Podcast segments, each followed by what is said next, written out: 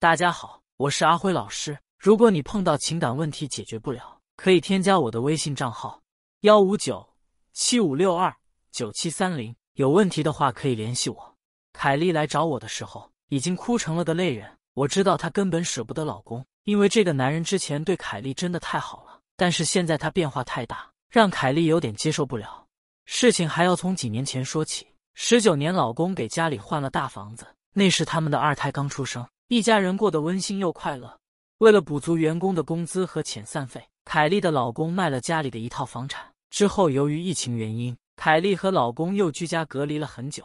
在期间，凯莉就发现老公的思维产生了变化，他不再像以前那么温柔的对待自己和孩子。反而开始给家里挑刺儿，对待孩子也没有那么贴心了。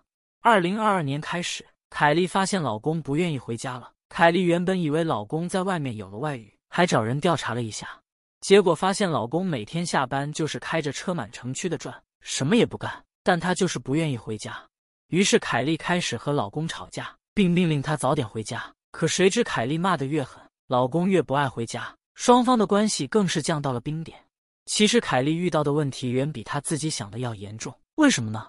一男人不愿意回家，意味着这个家让她不舒服。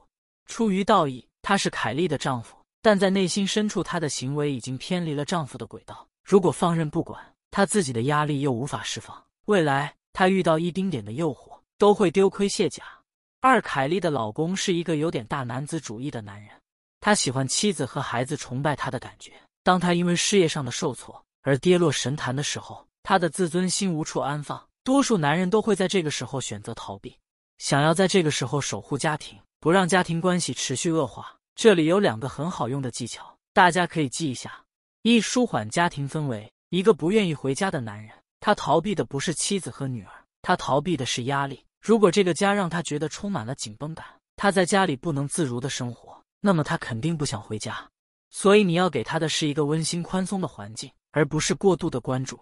如果在家里他能有一方自己的天地，可以让他坐在那里发呆也好，抽烟也好，看书也好，你都不去干涉他。等他放松了，你再跟他自然而然的沟通，才会有效果。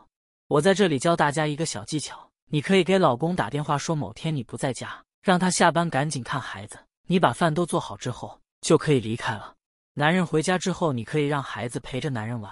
你晚上回来的时候，笑呵呵地带点宵夜。就装作什么事儿都没发生一样，然后你让孩子主动去约老公，明天你能不能继续陪我玩啊？男人多半会同意的。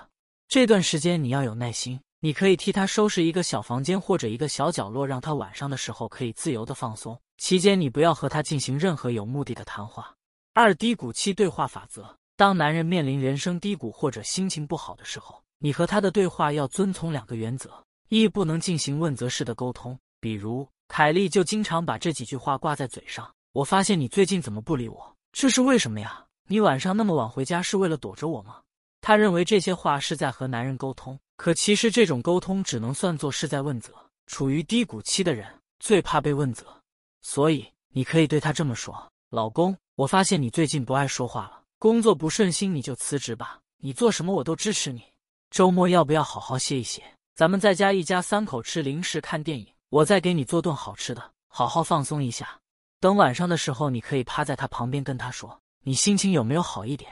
我只是想让你高兴起来。你以后晚上的时候早点回家，吃完饭你自己放松放松，我不打扰你。看见你在家，我和孩子才能安心。”当你用这样的语言消除了家庭的紧张气氛，男人主动和你沟通的可能性才会最大。只要他能说出他的心里话，或者是他能对你表现出柔情，你这招就算有效果。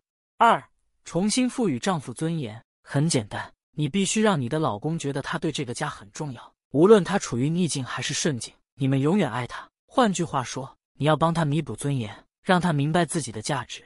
开始的时候，你可以使用求助法，让老公当你的军师，让他帮你解决一些困惑，然后你要表现出尊重他意见的样子，最后你再给他反馈。